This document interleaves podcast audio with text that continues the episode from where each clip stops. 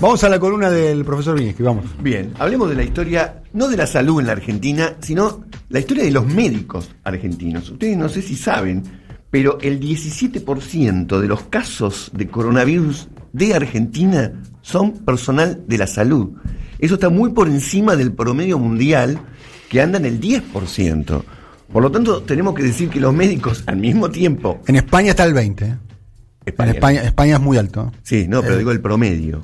Este, pero en este caso tenemos un problema grande porque al mismo tiempo que el médico te cura, el médico te puede contagiar.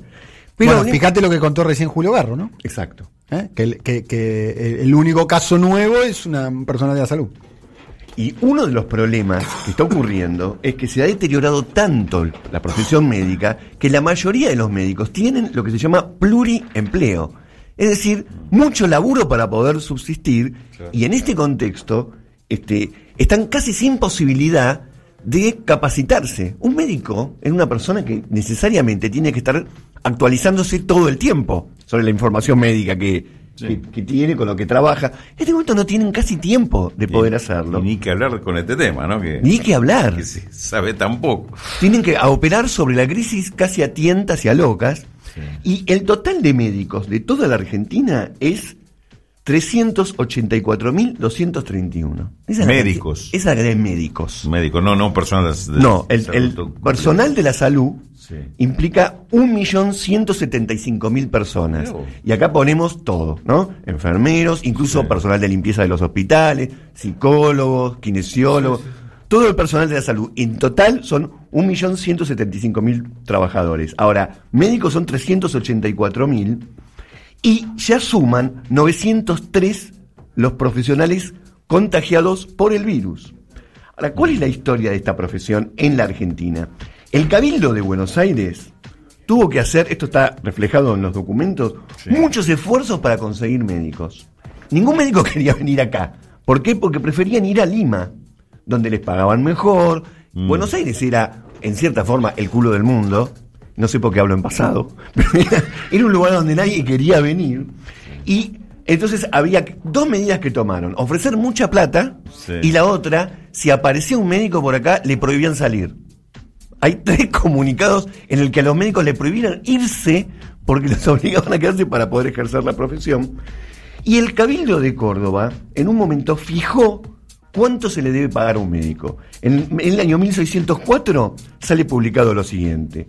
Por una visita simple, cuatro reales. Por una visita de medianoche, un peso. Aumenta mucho. Por una amputación de una pierna, te cobran ya un peso. Por una visita a dos leguas de distancia, un peso. Y por sanguijuelas, si te agarran sanguijuelas, tenés dos reales. Este es como una especie de primer plan prepago que apareció por esta región. Pero el problema más acuciante que tenían los la, la medicina y los médicos en particular eran dos. Uno, las epidemias. Dos, los temas militares, entre la lucha de la independencia y las guerras civiles con los caudillos, etcétera.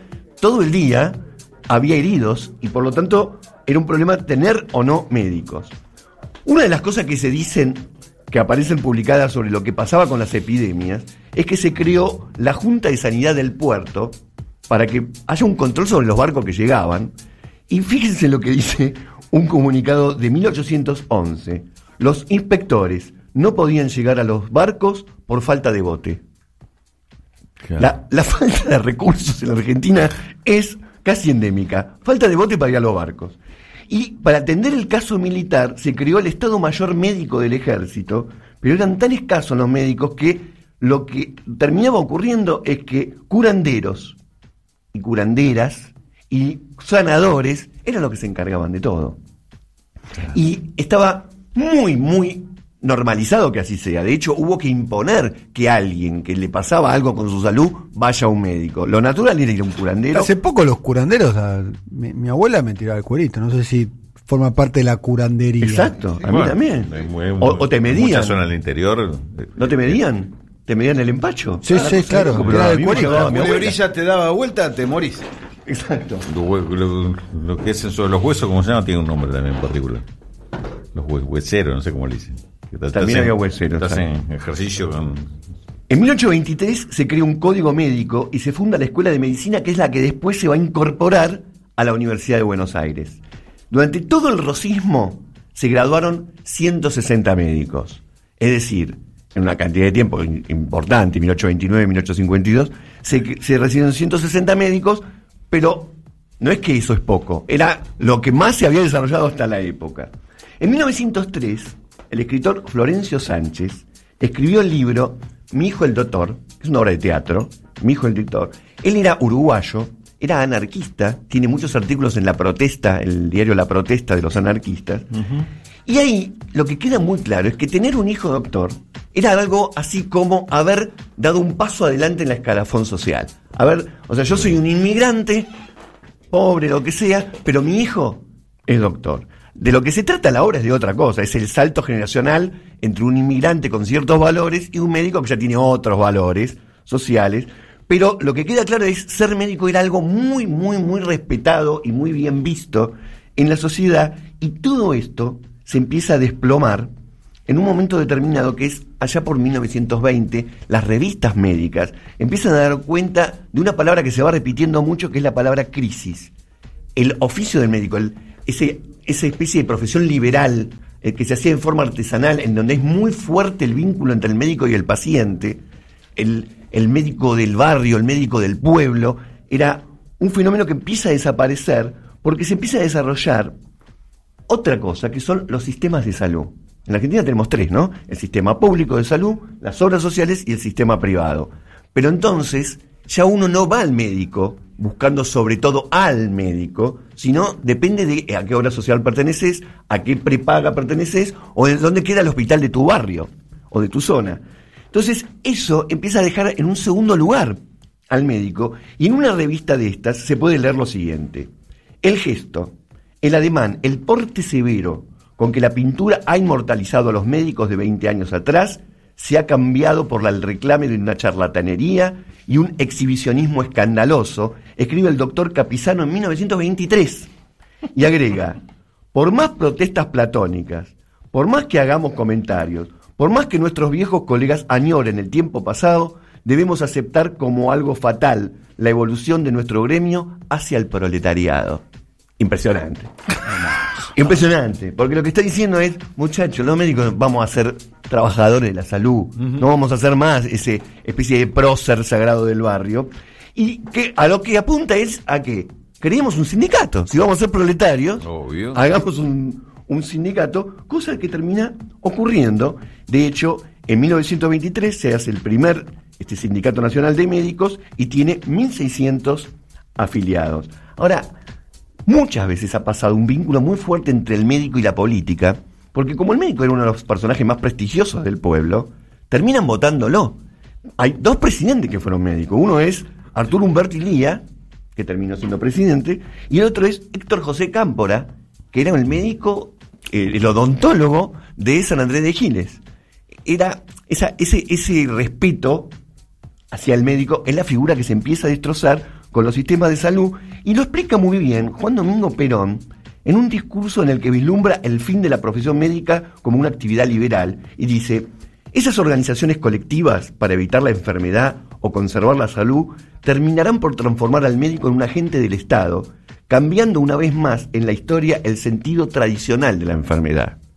En lo que no pudo vislumbrar tal vez Perón es que no se terminaron convirtiendo solamente en agentes del Estado, sino en agentes de las corporaciones médicas, porque el sistema de salud privado creció muchísimo desde la década de 70 para acá, pero incluso muchas obras sociales tercerizan el servicio y contratan servicios privados y los médicos terminan trabajando para estas empresas. Obra social, un invento no del peronismo, sino de Juan Carlos Onganía y Sí. su ministro Krieger Bacena, ¿no? Sí, Recordemos, sí. Exactamente. recordemos, Con- instrumento Compulsivamente para saca la el división de, en aquel momento, el principal partido político de la Argentina y actualmente también, el peronismo, y retrasar la llegada de Juan Domingo Perón, que después dejó, después de ese conflicto, dejó su famosa frase, hay que desencillar hasta que aclare.